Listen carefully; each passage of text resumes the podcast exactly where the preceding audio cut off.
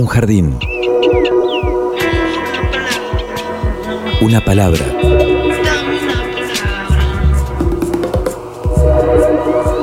Un sitio donde poder crecer en la tierra. Donde nos alcance el sol. Y donde podamos reír. Una canción que hable de nosotros,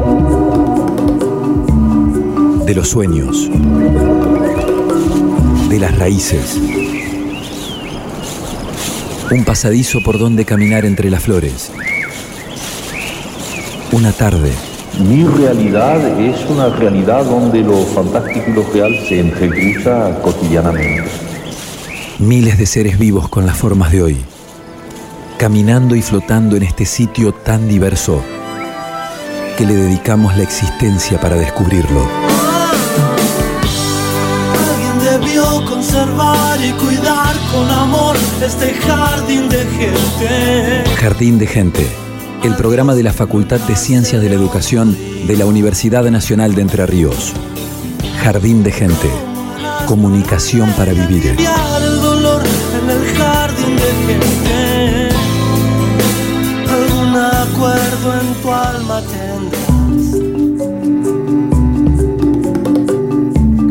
Hola, bienvenidos. Llegó el miércoles y llegó Jardín de Gente, el programa de la Facultad de Ciencias de la Educación de la Universidad Nacional de Entre Ríos. Hoy vamos a tratar la salud mental, porque desde la adhesión a la ley nacional cambió el paradigma sobre la salud mental también en la provincia de Entre Ríos y hoy nos vamos a preguntar específicamente cuáles fueron los aportes de las nuevas leyes, qué cambió y qué es lo que generaron positivamente esos cambios. Estamos con Pablo Russo, ¿cómo estás? Bienvenido. ¿Qué tal, Evangelina? Buenas tardes. Y obviamente tenemos nuestra invitada para abordar en profundidad esta temática. Así es, una locutora nacional, egresada de la Facultad de Ciencias de la Educación, licenciada en Comunicación Social, Soledad Escobué. Buenas tardes. Bienvenida. Bueno, muchas gracias. Buenas tardes también por ustedes y bueno, gracias por la invitación. Y cómo desde la formación universitaria, una licenciada en comunicación social, hoy eh, es especialista en gran medida sobre este tema, ¿no? Cómo la vida te llevó a hoy hablar de salud mental. Sí, la verdad que fue eh, en principio un trabajo, eh, bueno, bastante artesanal, porque cuando yo me recibí, que fue ya hace algunos años, no teníamos todavía un espacio formal donde comunicadores eh, egresados de acá de nuestra casa puedan formarse en el campo de la salud mental. Eh, pero bueno, por suerte con los años, eh, ahora tenemos finalmente un posgrado en salud mental que está, tiene sede en la residencia interdisciplinaria en salud mental, que está ahí en el Hospital Escuela. Eh, y bueno, y la verdad que ha sido como una conquista de muchos egresados comunicadores acá de la facultad que estuvimos como trabajando mucho y militando para que esto pueda academizarse. Así que estamos muy contentos por eso y lo celebramos ya hace dos años, perdón, cuatro años. Ahora el año que viene se recibe la primer camada de comunicadores sociales especialistas en salud mental. Y además sos una de las trabajadoras de La Bisagra, la radio abierta y andariega del Hospital Escuela de Salud Mental de Paraná. Así es, de la bisagra, que es el espacio de radio, eh, y es un dispositivo que depende del área de comunicación del Hospital Escuela de Salud Mental, así que sí, allí estamos trabajando ya hace siete años, y es un poco el caminito que nos ha abierto la posibilidad de poder seguir formándonos en salud mental. Eh, de manera práctica porque estamos trabajando ahí, pero bueno, también problematizando y poniendo en tensión un poco nuestras, eh, nuestros marcos teóricos, nuestros lineamientos, desde dónde entender también el campo. Y si hablamos justamente de bisagra, este cambio en las normativas, esta eh, adhesión a una ley nacional 2016 fue que se adhirió a la provincia de Entre Ríos, Exacto. ¿significó una bisagra en materia de salud mental? Sí, en realidad ya la gran transformación aparece cuando se promulga la ley, que es en el año 2010, que es la ley 26657. Ahí empieza como, bueno, eh, a legitimarse desde este marco legal un montón de prácticas que años anteriores se estaban, eh, eh, estaban instaladas y se estaban ejecutando la práctica, pero que de algún modo no tenían como este marco legal que las avale, que las ampare. Entonces, bueno, quedaba muchas veces desde el lado de la buena voluntad de trabajadores que, que bueno, que estaban entendiendo que la salud mental tenía otras necesidades, que, que- que pasaba por otros lados, eh, así que ya en el 2010 fue como un gran momento para el campo y para trabajadores, estudiantes, usuarios y usuarias que estaban como luchando para que eh, la salud mental empiece a pensarse de otra manera. Y sí, en el 2016 en nuestra provincia esto fue como un acto simbólico también muy importante, que, las, que la provincia se pronuncie y se adhiera formalmente eh, en, consonancia con esta ley, también, bueno, ayudó mucho a, los, al, bueno, al campo político, a que puedan, bueno, también las diferentes instituciones monovalentes de la provincia, eh, bueno, seguir con este lineamiento de manera más formal y claro. Mm. Eh, es, ¿Se trata de una ley que tuvo sus oponentes, digamos, sus resistencias? ¿O fue algo consensuado y que no tuvo resistencias más adelante? Pensando, por ejemplo, en otras leyes de esos años, como la ley del Servicio de Comunicación Audiovisual, que cumple 10, también cumplió 10 en octubre, y que sabemos que fue muy resistida por, por ciertos sectores. Sí, eh, claramente que, la ley eh, viene a traer otro, un cambio paradigmático de cómo entender la salud mental y en eso puso en diálogo y en tensión un montón de eh, concepciones de la salud mental y de, las, de los modos del tratamiento de la salud mental que también, bueno, se disputaban muchas luchas con otros sectores por ahí, pensamos en, bueno, las grandes corporaciones médicas, los laboratorios. Sí, las palabras este, no son inocentes, ¿no? El cambio, vos mencionabas el usuario, el cambio de paciente-usuario, ¿no? Está en este sentido.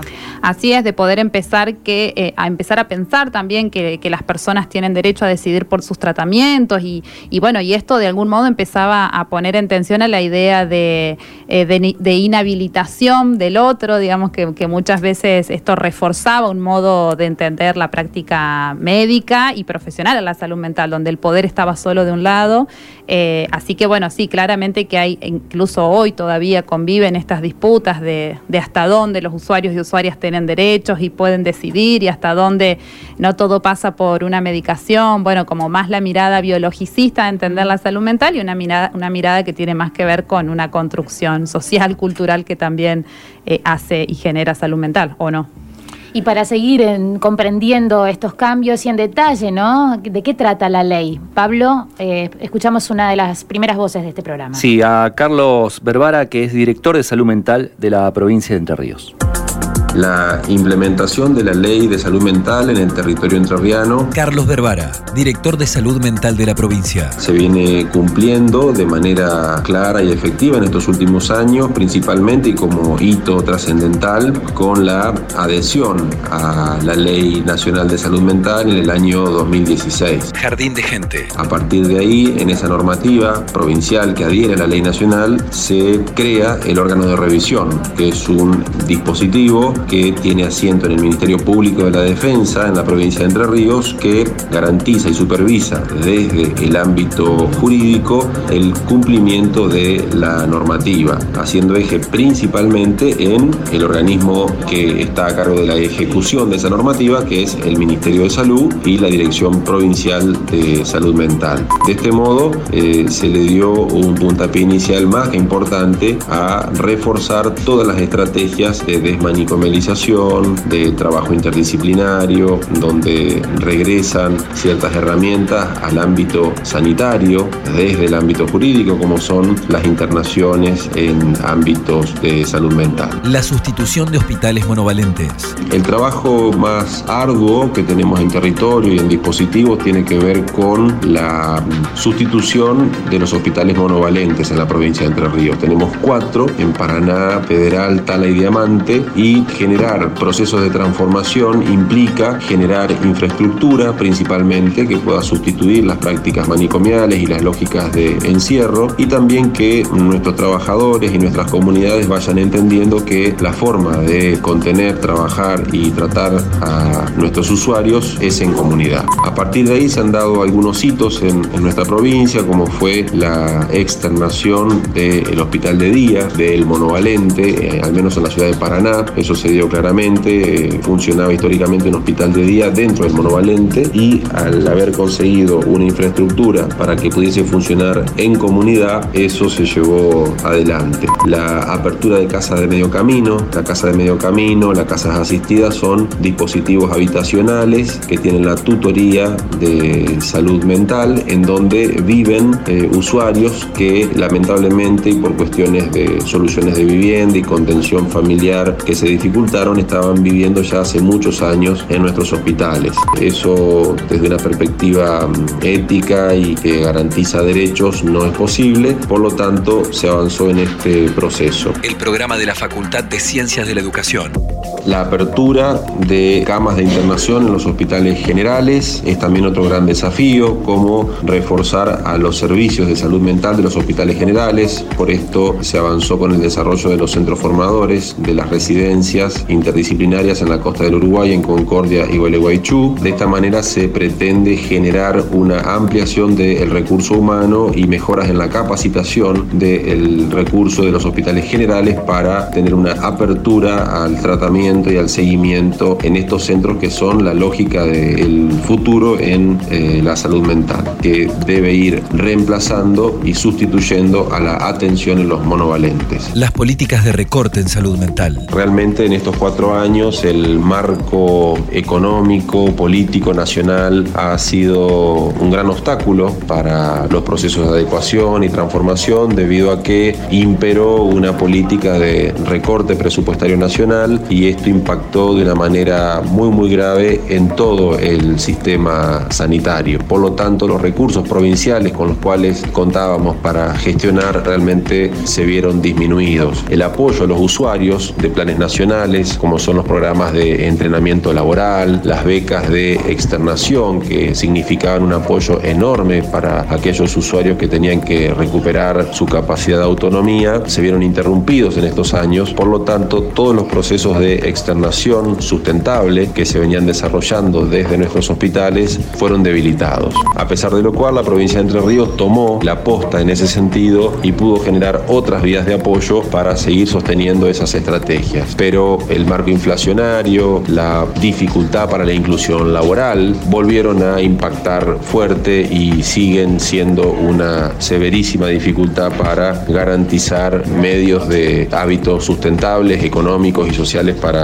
para, nuestros usuarios. Normativas que son un obstáculo. También hay ciertas normativas que se vienen dando en nuestra provincia que implican obstáculos o retrocesos, como es la ley procesal de familia entrerriana, que en el artículo 210, bajo el título Internación negada por Centro de Salud, cautelar de protección de persona, también propone que la internación vuelva a poder ser indicada por ámbitos jurídicos y no por ámbitos sanitarios. Quizá esto es un aporte más bien técnico, pero bueno, tiene que ver con eh, las políticas sanitarias y esta combinación de trabajo que tenemos permanentemente con ámbitos jurídicos y eh, implica una contradicción con los postulados de la Ley Nacional de Salud Mental. Así que queda a trabajar también una adecuación de ese sistema jurídico que se emparda de algún modo con las estrategias sanitarias en el marco de la ley.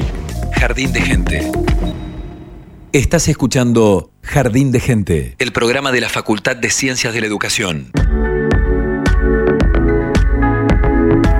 Carlos Verbara, el director de salud mental de la provincia de Entre Ríos, nos ofrecía ¿no? un repaso general de las modificaciones que se introdujeron, los, cambios, ¿no? la perspectiva, este cambio de paradigma también en la salud mental de la provincia de Entre Ríos. También hablaba de comunidad, de los de la salud mental en los hospitales generales, de las becas de externación y del ajuste de estos últimos años a nivel nacional y de cómo la provincia tuvo que buscar sustitutos para poder sostener estas externaciones de, algunos usuarios. ¿Cómo viven eso en el día a día, Sole, en, el hospital escuela y, en relación a los que están transitando por la bisagra? Sí, en este momento la bisagra no tenemos personas que estén pasando por internaciones, son eh, la visera tiene como esta característica, digamos, si bien es un dispositivo del hospital, es un dispositivo abierto, entonces es tanto para personas que trabajamos o que utilizamos servicios del hospital, eh, pero también para estudiantes, eh, vecinos o cualquiera que se interese por la salud mental, digamos, porque que de algún modo le tenga como alguna eh, interés, algún vínculo con la salud mental, que después, eh, con el tiempo, nos dimos cuenta que esto, que la, cómo la salud mental trasciende al hospital, porque en realidad uno va encontrando personas, eh, a lo fuimos encontrando personas a lo largo de los años que decimos algo ahí de, de, bueno, de esto, de poder entender otros modos de estar en el mundo, nos conecta, digamos. Entonces, claramente que que sí, puntualmente esto que nombrabas de, cómo se piensan las externaciones o, cómo o, qué recursos hay para las externaciones, no es algo que desde la bisagra nosotros atendamos. Sí por ahí tengo conocimiento por ser trabajadora del hospital, que son situaciones complejas, que, siempre eh, lo habitacional, el recurso económico, las redes por fuera del hospital son unas de las mayores obstáculos para pensar externaciones, eh, sobre todo de personas que están de larga data en el hospital, es decir, hace muchos años. Eh, en general los, principales obstáculos no son sus cuadros clínicos o patológicos, sino que tienen que ver con condiciones sociales de vida, que es después de muchos años, el hospital eh, o el, manicomio, decimos que no es igual que el hospital, sino que el, manicomio social que creamos de, desconexión total con familias, con amigos, con eh, esto, casas para habitar, instituciones educativas, digo, todas esas desconexiones hacen que una persona después no pueda de un día para el otro reconstruir todo eso y además puntualmente obviamente el recurso económico eh, faltante también es un, gran impedimento. Tenemos otra voz para seguir conociendo el funcionamiento del Hospital Escuela. Mauro Gieco es el secretario técnico del Hospital Escuela. Mi nombre es Mauro Gieco, soy licenciado en Comunicación Social, egresado de la Facultad de Ciencias de la Educación y actualmente me desempeño en el Hospital Escuela de Salud Mental como secretario técnico. Jardín de Gente. Desde hace un tiempo largo, podría decir más de 15 años, si bien la, ley fue sancionada en el 2010, hay un colectivo enorme de trabajadores que bregan por cambiar las prácticas de asistencia eh, a las personas que reciben atención en salud mental. Nosotros hablamos de usuarios, usuarios de servicios de salud mental y en ello se fueron generando una serie de transformaciones eh, institucionales que tienen que ver con eh, mejorar el funcionamiento de las salas de internación. Hoy en el hospital hay 72 personas internadas en las cinco salas, dos de hombres, dos de mujeres y una de personas mayores de 60 años, que se llama Servicio Integral de Personas Mayores. Y además el hospital ofrece atención en consultorios externos, son más de 3.000 consultas mensuales en consultorios de guardia, de psiquiatría, psicología, trabajo social, odontología, neurología y también, bueno, y a la vez dispositivos de atención como talleres, como, como lo son el Grupo Institucional de Alcoholismo, el dispositivo de atención psicosocial, la radio La Bisagra, la radio abierta y donde llega el Hospital Escuela. Y también, por suerte, desde hace un año y dos o tres meses, el Hospital de Día, que es un servicio de atención a personas que tienen un padecimiento mental, que funcionaba en el hospital por 25 años, actualmente funciona en una casa muy linda que ofrece, además de la atención individual, muchos espacios de formación y de, de, abordajes en talleres, en emprendimientos laborales. Y también, bueno, compartir con ustedes que en esto de poder pensar la implementación de la ley, implementación que, que no ha sido fácil, que, que tiene mucha gente sosteniendo eh, las prácticas y los trabajos con mucha decisión de pensar que el manicomio no es el mejor lugar para que vivan las personas, sino que tiene que ir modificándose. Se han reducido camas de internación. ¿Qué quiere decir esto? Que cuando se generan altas médicas o altas de personas que se van a una casa de medio camino, como la que tenemos hoy desde hace un año y medio en, calle San Martín, eh, bueno, también eso quiere decir, y, y lo condice también la ley, que se deben cerrar estas camas. ¿Por qué? Porque la idea es ir modificando el hospital. Y en eso, también en coincidencia con la ley, nosotros creemos que estos dispositivos sustitutivos a las lógicas manicomiales son necesarias eh, seguir eh, reforzándolas y creando nuevos más. Y creo que en esto de pensar deudas pendientes, una de, las deudas es poder pensar eh, un programa, un fortalecimiento de las cuestiones laborales de las personas que por ahí no la están pasando muy bien o que tienen dificultades para acceder a un trabajo real. Jardín de Gente. Hasta las 16 estás escuchando Jardín de Gente. Comunicación para vivir. Allí la palabra de Mauro Gieco, también egresado de nuestra casa y hoy secretario técnico del Hospital Escuela de Salud Mental, eh, con quien, eh, bueno, Soledad Escoweb, estás trabajando también codo a codo, ¿no? Habitualmente en las distintas actividades que se desarrollan en el Hospital Escuela.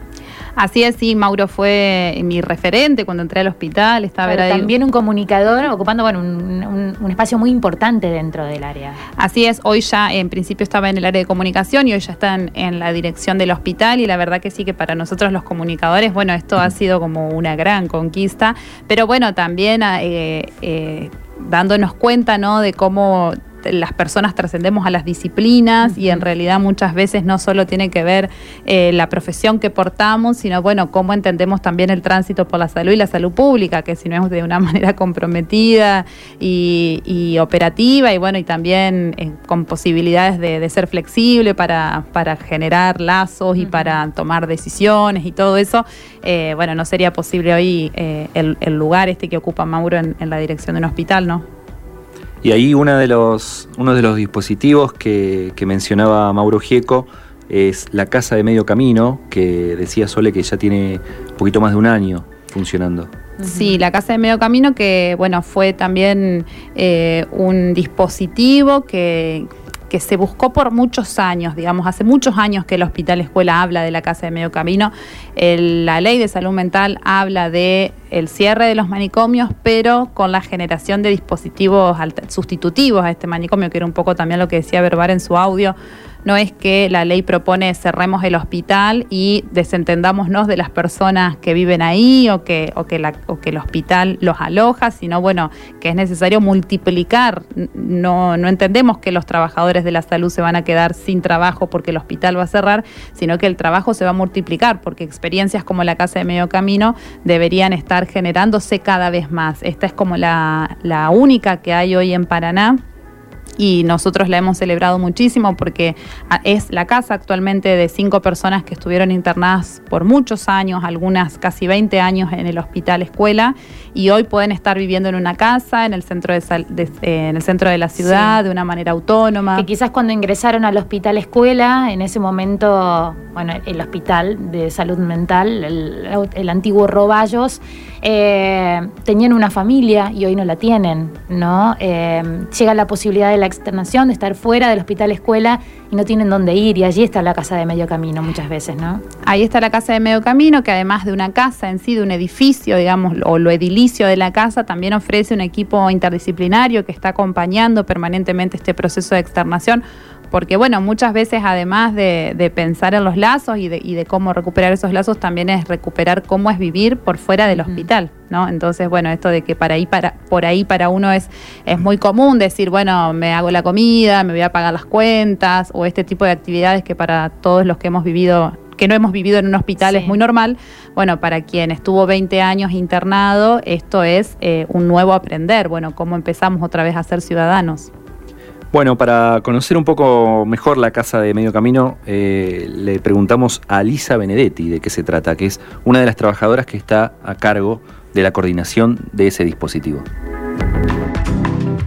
Soy Lisa Benedetti, soy trabajadora social y actualmente me encuentro desempeñando el rol de coordinación de la Casa de Medio Camino de acá de la ciudad de Paraná, conjuntamente con eh, mi compañera Sol Real. Jardín de Gente. Eh, la Casa de Medio Camino es un dispositivo que depende del Hospital Escuela de Salud Mental eh, y que funciona desde abril de 2018. ¿sí? es una de las primeras casas con estas características que tenemos acá en la provincia y si bien es el primer proyecto que puede materializarse y llevarse adelante y, ser continuado por ya casi un año y medio. Aún así es un proyecto que viene siendo deseado y pensado por muchos compañeros trabajadores y militantes del campo de la salud mental, quienes sostienen una práctica respetuosa de los derechos ¿no? de los usuarios. El programa de la Facultad de Ciencias de la Educación. La casa es un dispositivo que está pensado como intermedio y transitorio ¿sí? para alojar usuarios que estuvieron cursando internaciones muy prolongadas. Eh, y cuando digo muy prolongadas, estoy diciendo que hay personas que vivieron 30 años en un hospital. Recientemente estuvieron los resultados del primer censo de salud mental, de internaciones en salud mental, el cual nos arrojaba unos resultados diciendo que algo más de 12.000 personas en nuestro país aún están internadas en instituciones de salud mental y el promedio de esas internaciones es de 8 años. Sí, es un montón de tiempo. Eh, luego de este tiempo vivido en la institución, sin lugar a dudas, estos usuarios necesitan de un apoyo para poder adquirir nuevamente habilidades de la vida cotidiana, así poder desenvolverse en una casa. Estaban acostumbrados a vivir en una institución donde uno no es autónomo para pensar qué comer, a qué hora levantarse, cuándo bañarse, qué ropa ponerse, ¿sí? manejar el dinero, eh, hacer elecciones que todos estamos acostumbrados todos los días. Estos usuarios los tenían negados, si se quiere, por estar o atenerse ¿no? a las reglas de una institución total. Eh, nosotros acompañamos esta salida de, de las instituciones totales hacia la Casa de Medio Camino con un equipo interdisciplinario que está conformado por trabajo social, terapia ocupacional, psicología, medicina, eh, acompañamiento terapéutico y enfermería. Y acompañamos a los usuarios en esa casa donde ellos viven y vamos generalmente por la mañana y por la tarde y ellos ya ahora, ¿no? Después de un año y medio de vivir allí, pueden desenvolverse en sus actividades, ya tienen destinados sus días para cocinar, para la limpieza, realizan tratamiento ambulatorio, entre otras actividades, realizan talleres además. Y bueno, y el equipo acompaña todo ese proceso que fue la salida de la institución. Este mm, dispositivo de Casa de Medio Camino está enmarcado en lo que es la ley de salud mental, la ley 26657, que en nuestro país fue sancionada en el año 2010 eh, y que propone ¿no? un cambio de paradigma en la atención de personas con padecimiento subjetivo y que sostiene fuertemente ¿no? el poder integrar a la salud mental a todo lo que es la red de cuidados y de atención de la salud en general y no más la segregación de estas personas. Y lo que siempre sostenemos ¿no? desde la militancia y desde el equipo es que el hospital no es un lugar para vivir y eh, entonces en esa línea también pensamos que las casas de medio camino son una suerte de reparación también de, de esas subjetividades que estuvieron encerradas mucho tiempo. Así que vamos por más casas de medio camino y más atención en comunidad para usuarios de salud mental. Jardín de gente. Jardín de gente. Miles de miradas para descubrir. Por la radio de la Universidad Nacional de Entre Ríos.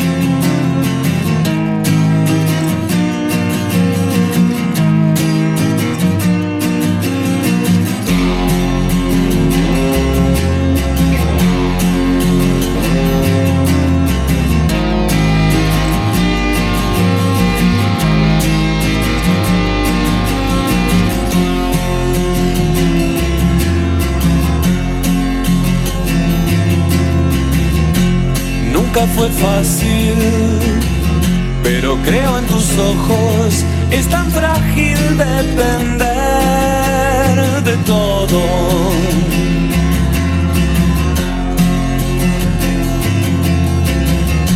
¿Y cómo explicarte desde el encierro cuánto miedo da salir